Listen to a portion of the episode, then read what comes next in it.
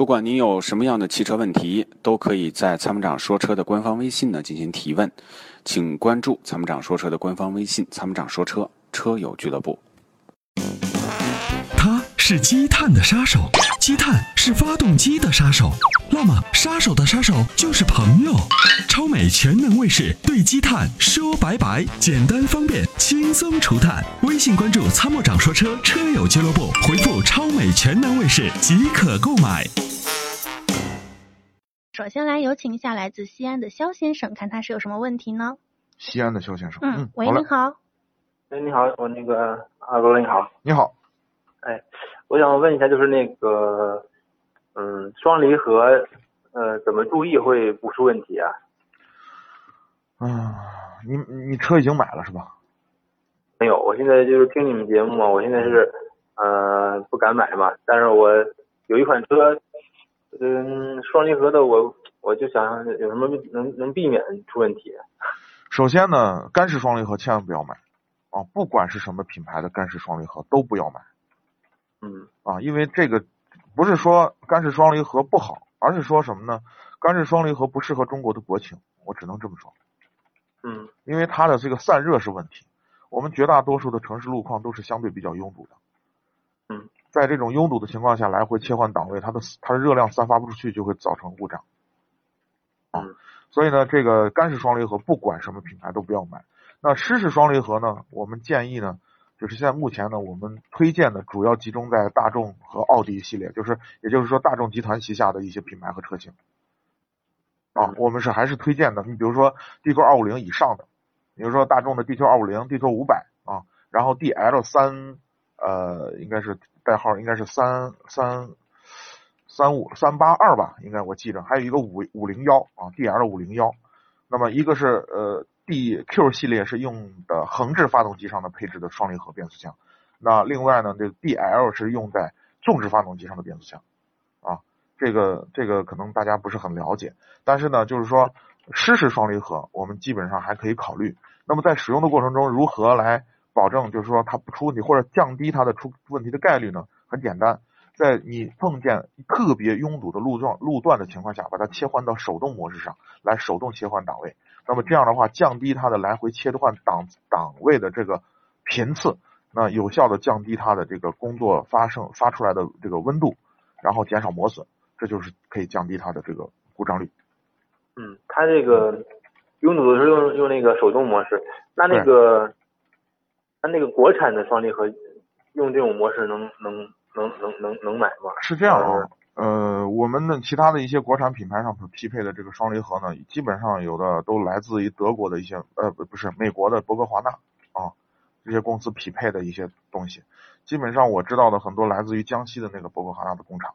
那这些车型呢，我认为啊，嗯，因为它第一市场保有量相对来说较小，第二呢，它是跟着大众后面走的一些车企和配套厂家。从市场占有量以及它的这个配套的调教的能力上来讲，我认为从顺畅程度还是比大众还是要略差一些。嗯啊，只有个别的，嗯，基本上能跟大众可以嗯持平吧，水平基本上持平，但是我认为还是我们还是不推荐。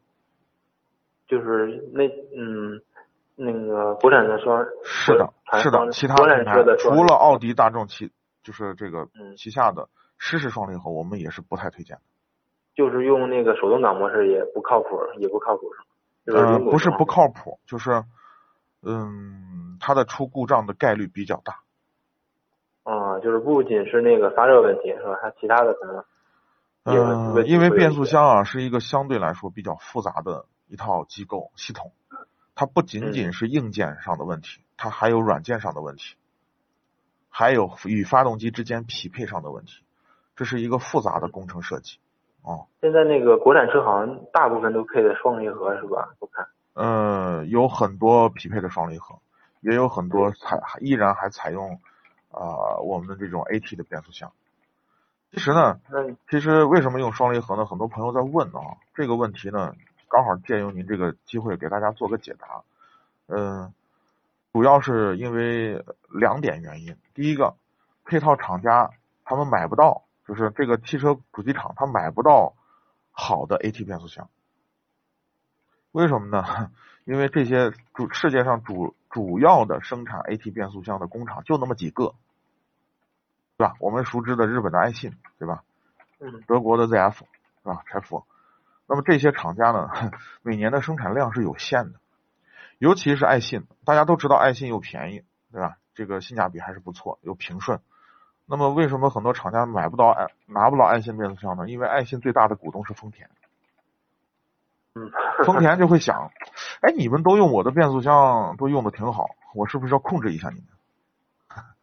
有竞争关系？对，竞争关系里头存在一种市场的竞争关系，这是第一个问题。第二个问题呢，就是双离合呢，实际上它的核心技术实际上就是机械结构啊部分，它实际上就是个手动变速箱，它的离合部分只不过有两个离合器而已。那么，那么根据制造成本上来说，一个 AT 变速箱的制造成本远远要大于双离合的变速箱。那么假设一个变速箱一一个变速箱一台车的变速箱可以省三千块钱的成本，对于一个一年年产一百万辆的车一个品牌来讲，你算算是多大一笔开支？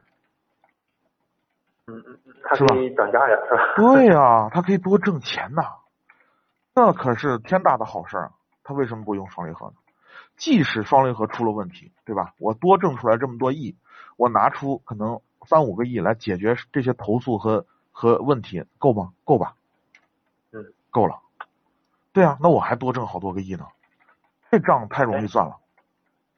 那个那我好明年明年好像吉利是不是要出一款 MPV 是吧？啊，吉利呢，这个最近啊再出，这个新出的是 S S 一 S 一远景啊，S 一新出了一个 S 一，我们还是建议呢，新车还是观望观望。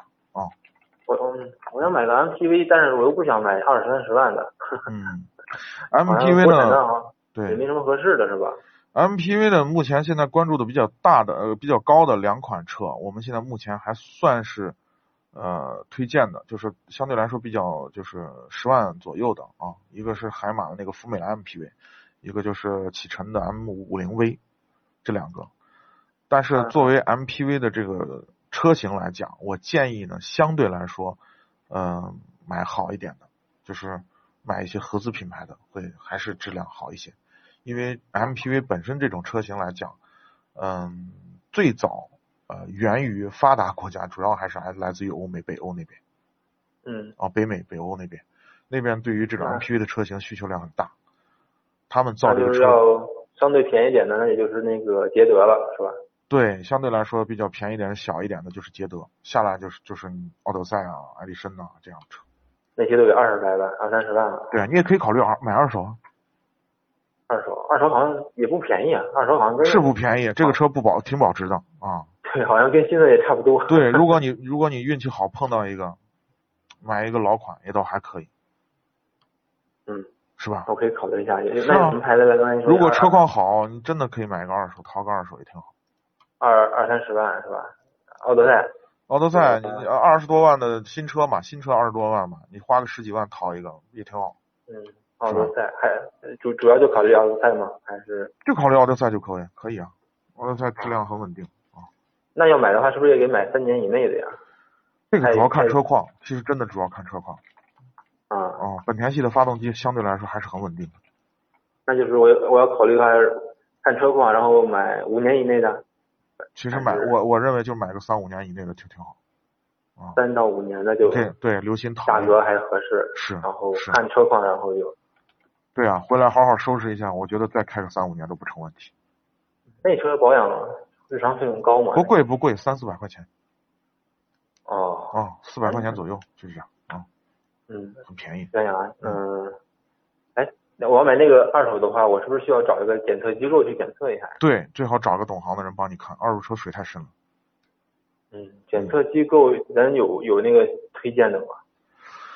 哎呀，没有，暂时还没有。就只能自己找找。对，有些公司啊提供这样的服务啊，收费呢基本上是按照排量来的，就是你排量多大收你多少钱。嗯，对。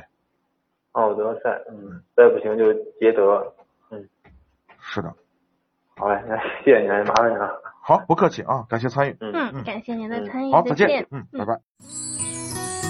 与其为做不到早睡而焦虑，不如考虑如何在睡不着的时候让自己更舒服。Forever Green 天然乳胶面包枕，全贴合的设计理念，完美贴合人体头颈曲线，天然柔软，亲肤快回弹，密度适中，给你五星级的睡眠感受。微信关注“参谋长说车”车友俱乐部，回复“乳胶枕”即可购买。